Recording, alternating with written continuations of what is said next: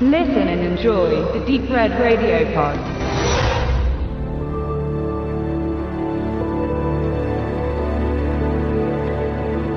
Ernsthaftigkeit und Realismus sind Ansprüche, die man im US-amerikanischen Science-Fiction-Film der 50er Jahre mutmaßlich nicht findet. Damit ist beispielsweise nicht On the Beach gemeint, das letzte Ufer von Stanley Kramer, der ein düsteres und zutiefst hoffnungsloses, durchaus mögliches Endzeitfinale zeichnet. Oder When Worlds Collide, der jüngste Tag von Rudolf Matte. Sondern Filme, in denen Außerirdische auftreten oder UFOs zu sehen sind und damit einen deutlichen Fantasy-Einschlag haben. Gefahr aus dem Weltall, Kampf der Welten, der Tag, an dem die Erde stillstand, das Ding aus einer anderen Welt oder Earth vs. Flying Saucers, fliegende Untertassen greifen an. Dabei sind alle letztlich genannten Werke ernste Filme mit anspruchsvollen Botschaften.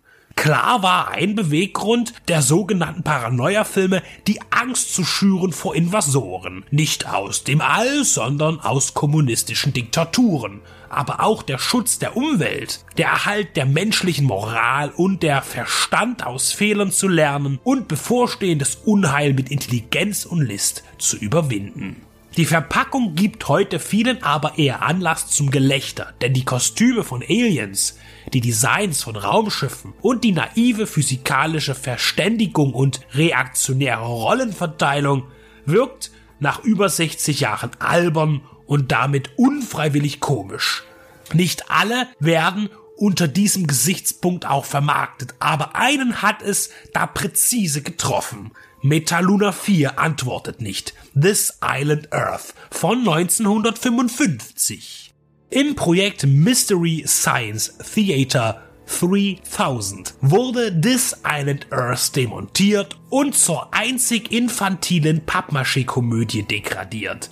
In Deutschland wurde das Konzept unterstützt und umgesetzt von Kalkofe und Welke, beide Olivers und mit einer blöde Synchronisation entehrt. Man kann sich sicher über B-Filme lustig machen, aber wie This Island Earth zu der fragwürdigen Ehre kam, bleibt schleierhaft. Zuerst muss man auf die zeitgemäßen, großartigen Spezialeffekte eingehen, die nicht nur schöne Matte Paintings zeigen, sondern auch aufwendige Modelltricksequenzen. Sich an den Effekten zu mokieren wäre genauso, als würde man sich über James Camerons Terminator 2 echauffieren. Zu ihren Zeiten waren beide Produktionen weit vorne mit dabei, was die Technik anging. Das gezeigte Modell der Erdkugel im Film This Island Earth ist übrigens noch tausende Male zu sehen gewesen, denn dieser Globus drehte sich noch Jahrzehnte im Universal Teaser vor jedem Film des Studios. Die Story ist ziemlich typisch für die 50er Jahre Sci-Fi. Forscher treffen auf eine außerirdische Übermacht, die die Erde infiltrieren und übernehmen möchte. Seit vielen Jahren leben die Fremden getarnt auf der Erde und offenbaren sich schließlich einer Gruppe von Gelehrten. Sie werden auf den Heimatplaneten der galaktischen Besucher entführt, um dort ein Problem zu lösen. Aber der rechte Flügel der Exterrestrischen plant die Umsiedlung seines Volkes auf die Erde, allerdings nicht als Gäste, sondern als Eroberer. Die Kontaktaufnahme zu den Menschen erfolgt durch einen mysteriösen Apparat, der in hunderten Einzelteilen geliefert wird mit einer Bauanleitung.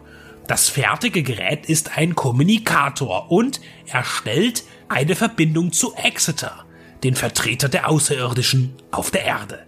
Der Beweis, dass die Menschen intelligent genug sind, um ihnen zu begegnen, zeigt sich in dem Können, die Maschine zusammenzubasteln. So ähnlich wurde es auch viel später in Robert Zemeckis edel Science-Fiction-Drama Contact gehandhabt.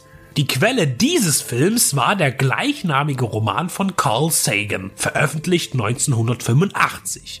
Möglicherweise war ja This Island Earth in dem Punkt eine Inspiration gewesen.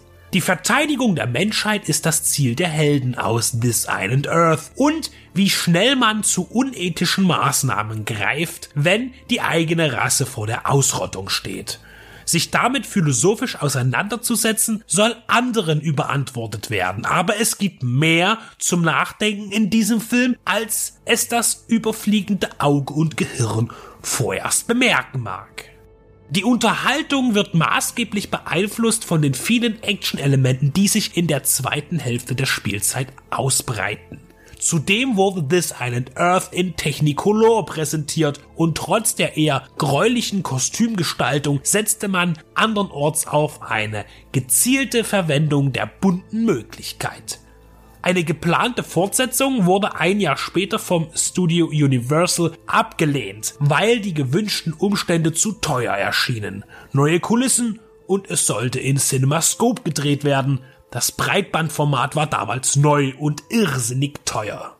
Was dem Film seinen heutigen Trash-Charme gibt, ist zweifellos die Darstellung der Sargons, der kriegerischen Bedrohung in der fernen Welt, die Echse des Planeten zerstören will und das zu lösende Problem darstellen, für das die Menschen nach Metaluna gebracht wurden. Die riesigen Gehirnschädel lassen erkennen, woher das Design der Marsianer aus Tim Burtons Mars Attacks stammen. Ihre Zangenhände wirken bedrohlich, aber bei genauerer Überlegung sind sie nur unpraktisch. Obenrum sind sie monströs, unten herum tragen sie normale Stoffhosen. Das ist auf den Plakaten und Covern anders zu sehen. Tatsächlich war man bemüht, auch für die Beine der Kreaturen entsprechende Verkleidungen zu erarbeiten. Aber aus Zeitgründen wurde man bis zu den festgesetzten Drehtagen nicht fertig und musste auf Stoffhosen zugreifen. Schon 1955 war man sich der eher clownhaften Wirkung bewusst und nicht nur der Hauptdarsteller Jeff Morrow brachte dies auch in der Öffentlichkeit zum Ausdruck. Man kann über This Island Earth spotten, aber er bietet wesentlich mehr und ist auch mehr als eine Posse.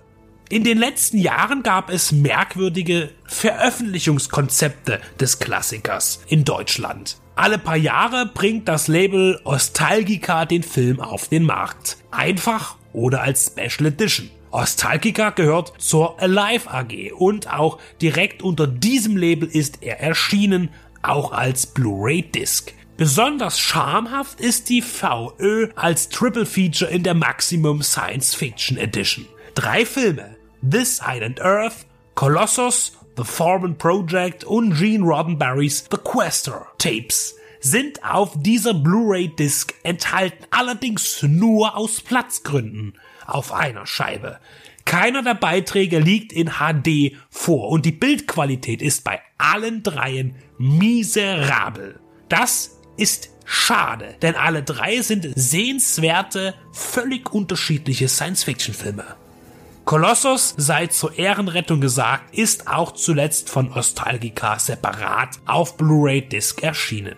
Bei Metaluna 4 hat man aber die große Auswahl, denn von den Veröffentlichungen der letzten Jahre sind noch alle zu haben. Wer nicht auf die Blu-ray-Disc zurückgreifen kann oder darf, dem sei beruhigt gesagt, dass die Bildqualität als Einzel-DVD bei der aktuellen 2018er Erscheinung nicht zu bemängeln sondern gut ist. Keine Frage, seht euch den an. Auf welche Weise entscheidet ihr? Nur lasst die Finger von der Maximum Science Fiction Edition.